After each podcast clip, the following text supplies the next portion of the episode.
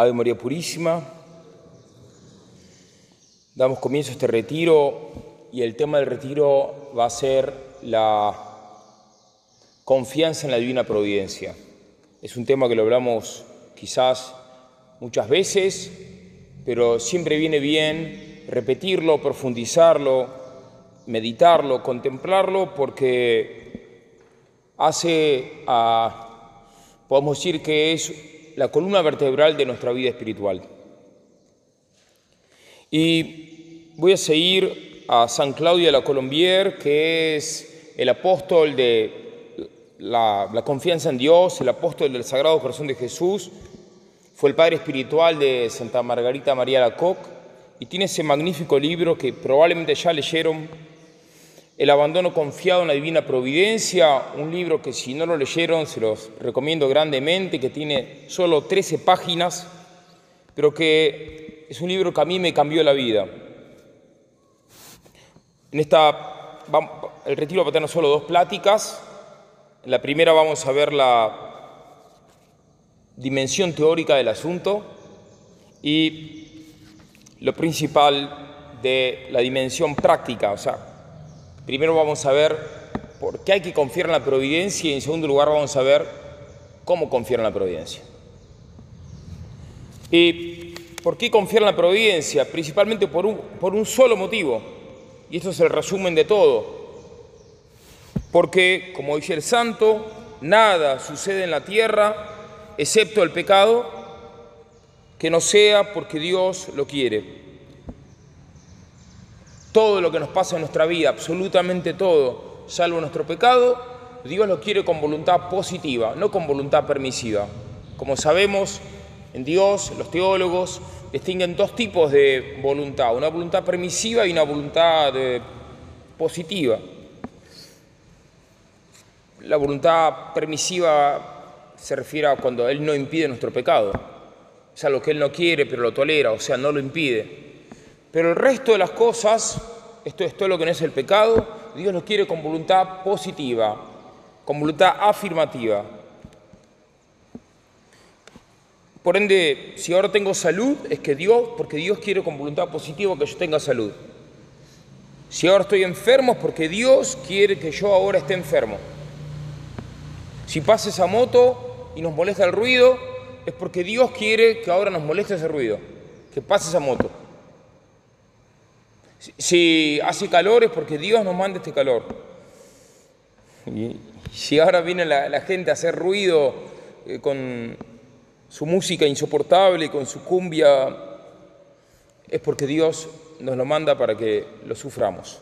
Bien, digo lo suframos, digo, hablo de molestias, hablo de sufrimientos, sensiblemente hablando. Porque cuando uno realmente se abandona a la divina providencia, muy a menudo eso causa hasta gozo sensible. Vamos a ver cómo lo explica el santo en estas dos pláticas. Y entonces esto de que todo lo que nos pasa en la vida es porque Dios lo quiere positivamente, tiene consecuencias. Voy a destacar dos consecuencias. La primera es que todas las cosas dolorosas que nos pasan son útiles para nosotros. Son útiles. Todos los males que Dios nos envía son muy útiles para nosotros, no solamente útiles, son muy útiles. Y dice el santo que a menudo, no siempre, a menudo, Dios observa una regla, que es la siguiente la de ir a sus fines, Dios va a sus fines a menudo por caminos totalmente opuestos a los que la prudencia humana acostumbra a escoger. Y el santo pone dos ejemplos de esto, de la Biblia. Uno de, de Saúl, cuando Saúl perdió las asnas de su padre. Él las fue a buscar muy lejos, inútilmente, no las encontró. Pero Dios dispuso eso para conducirlo a Saúl, al profeta que lo ungió rey. Si no, se lo hubieran perdido las asnas, no lo ungían rey. Dios entonces a menudo cumple sus fines por vías totalmente opuestas a las que dicta la prudencia, la prudencia humana. José, el del Antiguo Testamento, el que fue virrey de Egipto, se lo llevaron como esclavo, lo vendieron, sus hermanos lo vendieron, lo encarcelaron, pero después devino virrey de Egipto y fue figura de San José y hasta figura de Cristo. Entonces, recordamos, a menudo Dios va a sus fines por fines totalmente opuestos a los de la prudencia humana. Y después el santo, después de poner los ejemplos bíblicos, baja al concreto de nuestra vida, pone el ejemplo de una madre que tiene un hijo, un hijo, solo un hijo, y se le muere muy joven. Y dice el santo, He lamentado la muerte del hijo único en la flor de la edad. Ay, pero si hubiera vivido algunos meses o algunos años más, hubiera perecido a manos de un enemigo y habría muerto en pecado mortal. Es una hipótesis que él, que él hace, que se puede aplicar a muchos casos de muerte de, personas muy jóvenes. Por otro caso, respecto del uso del dinero, una persona que pierde mucho dinero, pero que gracias a que, perdí, a que si no hubiera perdido ese dinero, esa alma se habría condenado por haber usado mal el dinero, por haber caído en grave avaricia. Por ende, tenemos que abandonarnos a la buena, abandonarnos ciegamente en Dios. Cuando uno va al médico, yo ahora que tuve un problema a los ojos, un esguince, bueno, tuve que ir a varios médicos. Cuando uno va al médico, uno confía en el médico, uno se abandona el médico, eso es lo normal. Uno confía que él sabe, listo, yo no sé nada, no tengo ni idea de, ni de guinces, ni de, ni de problemas en los ojos, pero confío en el médico que él sabe. Bueno, si confiamos en un médico que se puede equivocar 100 veces, ¿cuánto más tenemos que confiar en Dios, que no se equivoca jamás? Y a menudo, incluso religiosos, incluso sacerdotes, confían más en el médico de lo que confían en Dios. Bueno, entonces, para examinar nuestra conciencia. Si viéramos todo lo que Dios ve, todo lo que Dios ve, querríamos infaliblemente todo lo que Dios quiere. Si viéramos todo lo que Dios ve, con lágrimas le pediríamos a Dios las cruces que le pedimos que nos quite. Quizás muchos de nosotros le pedimos a Dios, por favor, Dios, sacame esta cruz, sacame esta otra. Si viéramos todo lo que Dios ve, le pediríamos, por favor, déjame esta cruz, déjame la que me viene muy bien. Lo suplicaríamos.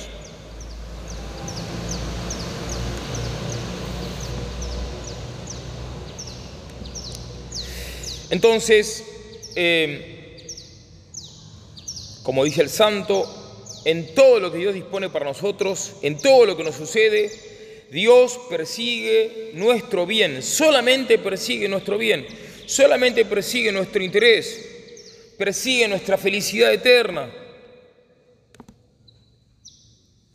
Y el santo da pruebas de esto. Bueno, pero ¿cómo probamos esto de que en todo lo que me pasa en mi vida, hasta en, hasta en este calor insoportable, Dios persigue mi bien, mi interés. Y el santo da tres ejemplos, perdón, tres pruebas. Primero, primero, Dios no cesa de sacrificarse por nosotros en el altar. Permanentemente se está celebrando alguna misa, o casi permanentemente. Es Dios que actualiza su sacrificio redentor. Por mí lo hace una persona que sacrificó como Jesucristo, que se hizo hombre por mí, para morir por mí y que actualiza permanentemente su sacrificio en el altar. Es alguien que me ama infinitamente. Entonces es evidente que todas las cosas que Él me mande son para mi bien. Si no, sería una contradicción. Si no, Jesucristo se estaría contradiciendo a sí mismo. Por una parte me manifiesta infinitamente su amor y por otra parte me tortura innecesariamente. No tendría sentido. Entonces Jesucristo permanentemente está actualizando un sacrificio por mí, un sacrificio de valor infinito, un sacrificio increíble. Bueno, entonces todo lo que Él me manda es para mi bien, evidente. Segundo, segunda prueba que da San Claudio. Dios no tiene mayor placer que conversar con nosotros y unirse con nosotros. Parece mentira, pero es así. El mayor placer de Dios es conversar con sus hijos, unirse con sus hijos. Por ende, todo, todo lo que Él nos manda es para nuestro bien. Hay otra prueba más que da el santo, y es que las manos de Cristo fueron perforadas por clavos. Bueno, con esa misma mano que se ha dejado clavar por mí, con esa misma mano me da todas las cosas que me pasan en mi vida. evidentemente, si dejó su mano fue clavada por mí, evidentemente, cuando Él me da algo con su mano, es para mi bien. Por ende, todo lo que me pasa en mi vida es para mi bien.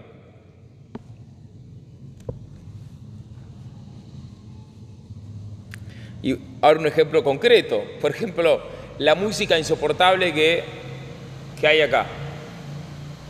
Bueno, si no fuera por esa música, probablemente no nos, no nos, no nos hubiéramos apurado tanto en mudarnos. Y ahora nos estamos yendo a un buen campo, para estar más tranquilos en el seminario, bueno, fíjense cómo Dios va disponiendo todo para el bien. Mientras tanto, nos dio ocasión de ejercitar la virtud de la paciencia, porque pruebas van a haber siempre. Y eso nos sirve para ofrecerlo para salvación de las almas, para santificarnos más, para reparar las ofensas contra los sagrados corazones de Jesús y de María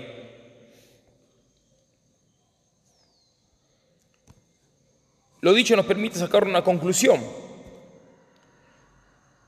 Siempre que Dios nos trata con rigor,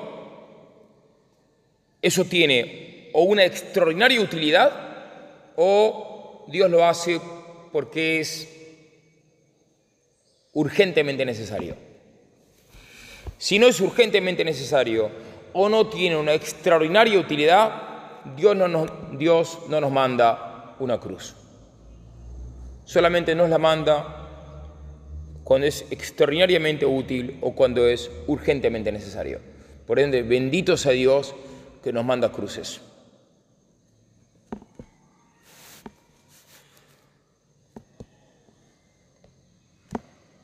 Es más, dice el santo que el medio para asegurarse infaliblemente nuestra dicha en esta vida es amar las disposiciones de la voluntad divina por molestas que nos parezcan.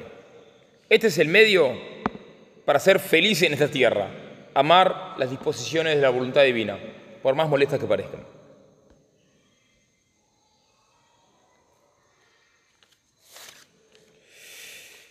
Bueno, esto es hasta acá la parte más teórica. Vamos ahora a la parte más práctica, para no quedarnos solamente en consideraciones de tipo más abstracto. Entonces, ¿cuál sería la actitud lógica del ser humano ante esto? Y una sola, arrojarse, el arrojo.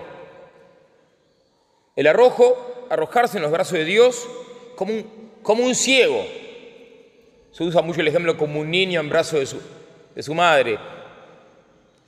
Dice San Claudio, arrojarse en los brazos de Dios como un ciego. Sin condiciones, sin reservas, resueltos enteramente a fiarnos de Dios en todo.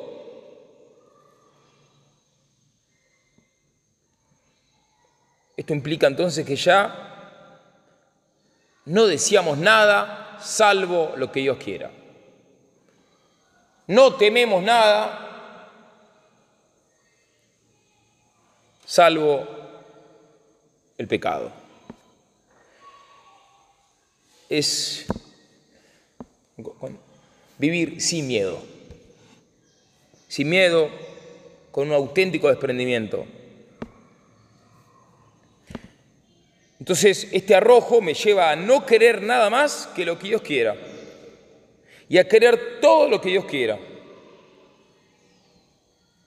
Esto, el que llega a este punto en su vida espiritual, esa persona, además de ser santo, esa persona además es, lo principal es ser santo, claro, para uno, pero además esa persona es perfectamente libre. Hoy que tanto se habla de la libertad, que es el gran valor para el hombre moderno, la libertad, y que la gente lo interpreta disparatadamente.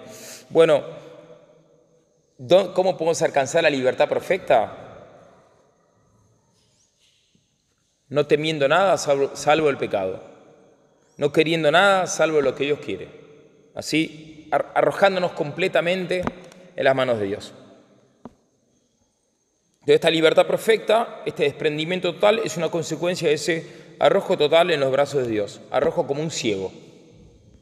Y ese arrojo como un ciego es consecuencia de entender, de darse cuenta de que todo lo que me pasa en mi vida es porque Dios lo quiere con voluntad positiva y lo, quiere con voluntad positiva porque me ama infinitamente. Y la prueba de que me ama infinitamente es que murió en la cruz por mí. Y encima lo actualiza su sacrificio permanentemente. Todo, como verán, es todo muy lógico.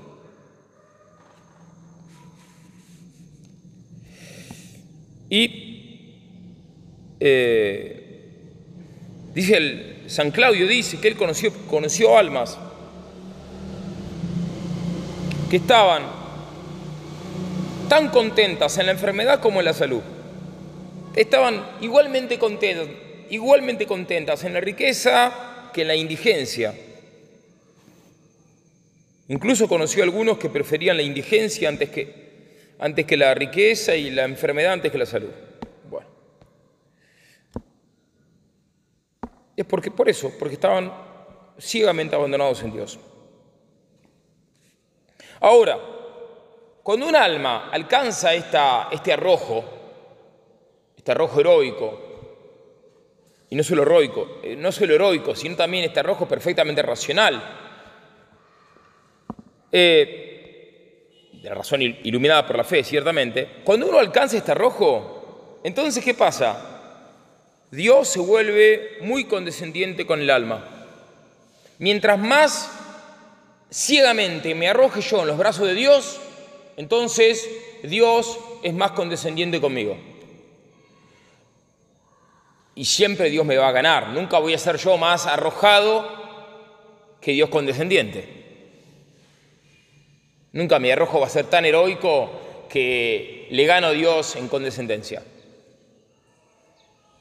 Dice el santo, cuanto más nos sometamos a la voluntad de Dios, más condescendencia tiene Dios con nuestra voluntad.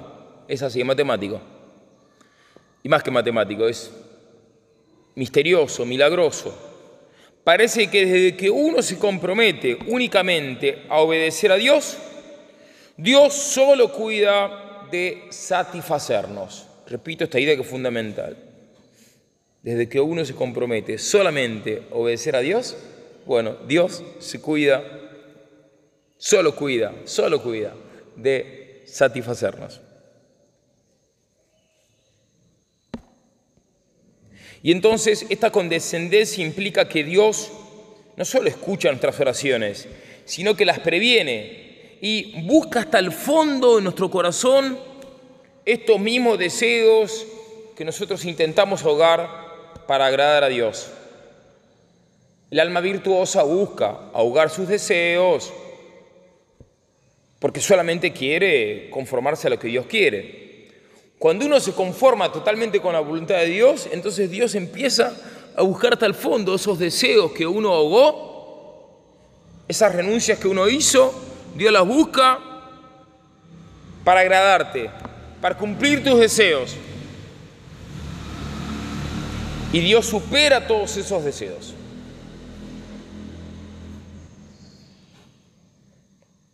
Lo supera.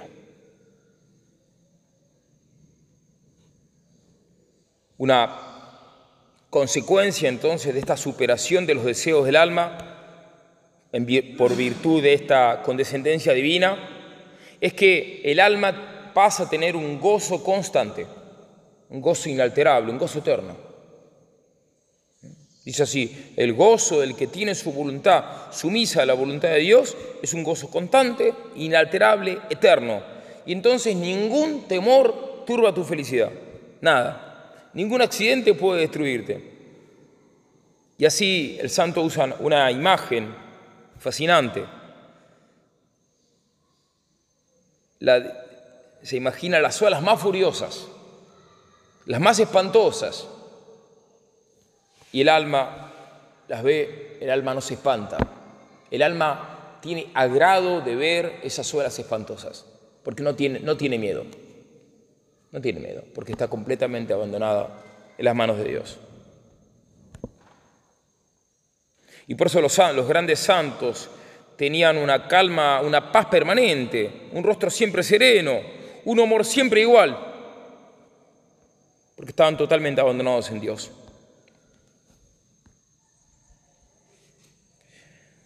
Ahora bien, evidentemente toda persona racional quiere alcanzar esto. ¿Quién va a ser tan loco o tonto o imbécil de no querer arrojarse en los brazos de Dios una vez que uno aprende estas cosas? O puede ser un ateo, o un loco, o alguien que no entendió. Hay gente que de pronto no entendió, porque no, bueno, hay gente que no, le cuesta más entender ciertas verdades. Ahora, una vez que uno entendió esto, bueno, muy bien, ¿cómo alcanzar esto? ¿Cómo, llegar a arrojarme ciegamente en los brazos de Dios? Porque es muy fácil decirlo, pero no es tan fácil hacerlo quizás. Bueno, hay dos vías. Una es cuando me pasen cosas muy difíciles. Bueno, como una gran amenaza de muerte. Bueno, aprovechar eso para conformarme en ese momento con la voluntad de Dios. Pero eso rara vez pasa. Rara vez pasa. Muchas almas querrían tener esa oportunidad de, vivir como el martirio y no la tienen. Rara vez pasa en esas grandes ocasiones de practicar la feliz sumisión con la voluntad de Dios. Entonces, ¿qué hay que hacer? Listo. Nos quedamos esperando 30 años, 40 años hasta que llegue esa gran hora en la que puedo hacer un acto heroico de abandono. No, no hace falta eso. Tenemos que aprovechar las pequeñas cosas que Dios nos manda. El santo dice que Dios nos manda unas 100 cosillas, unas 100 cosas contrarias a nuestros deseos e inclinaciones cada día. Quizás no cada día, pero sí. Esas cositas molestas que nos pasan son, pero tesoros gigantescos, porque son la vía ordinaria que tenemos de alcanzar esa, de arrojarnos totalmente a los brazos de Dios y por ende alcanzar esa perfecta conformidad con su voluntad y por ende alcanzar esa libertad perfecta y por ende ese gozo constante y por ende la santidad consumada. Por ende, esas molestias, este calor, ese ruido, el santo pone algunos ejemplos. Habla de mil enfados pasajeros, mil ligeras inquietudes, mil turbaciones que alteran la paz de nuestra alma, al menos por un momento. Pone ejemplos divertidos. Un criado que sirve mal. Bueno, hoy ya no hay más criados, pero uno que está de servicio que sirvió mal el desayuno o con, demasiada lentitud. Un niño que nos molesta, un inoportuno, por ejemplo, un borracho que nos detiene, un atolondrado que tropieza con nosotros, un caballo que nos cubre de barro, hace un tiempo un clima que, desagradable. Esta moto que pasa. El trabajo no nos sale como decíamos. Se rompe un mueble, esto es muy gracioso. A mí que se rompa un mueble creo que nunca me molestaría, pero bueno, salvo que sea el escritorio que uno usa, ¿no? Pero se rompe un mueble, se mancha un traje, se te rompe el traje. Bueno, si alguien tuviera cuidado para ofrecer a Dios todas estas contrariedades y aceptarlas como dadas por la providencia de Dios,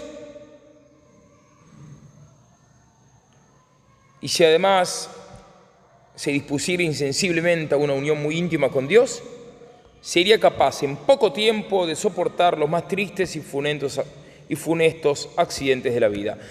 Esta vía, aceptar y ofrecer estos dolores, aceptarlos como venidos de Dios, es la gran vía para alcanzar ese perfecto rojo. Y más prácticamente, porque lo dije con muchas palabras, dicho más brevemente, ¿Cuál es el gran medio, como el, medio mágico, si quieren, que no es mágico, pero el secreto, el método para alcanzar entonces ese perfecto rojo es besar mil veces las manos de Cristo que me da esas molestias. Quizás me acuerdo una vez al día, cuando se me cayó el café adelante de todo el mundo. Bueno, en solo en ese momento me acordé de que Dios me lo manda en ese momento beso su mano. No de modo aparatoso, no, sin que nadie se dé cuenta. Lo hago con una decisión de la voluntad. Beso la mano de Cristo providente. Y si hago ese beso dos, tres veces por día, después van a ser más veces, cuatro, cinco, después ya se vuelve un hábito. Y entonces, rara vez, casi nunca,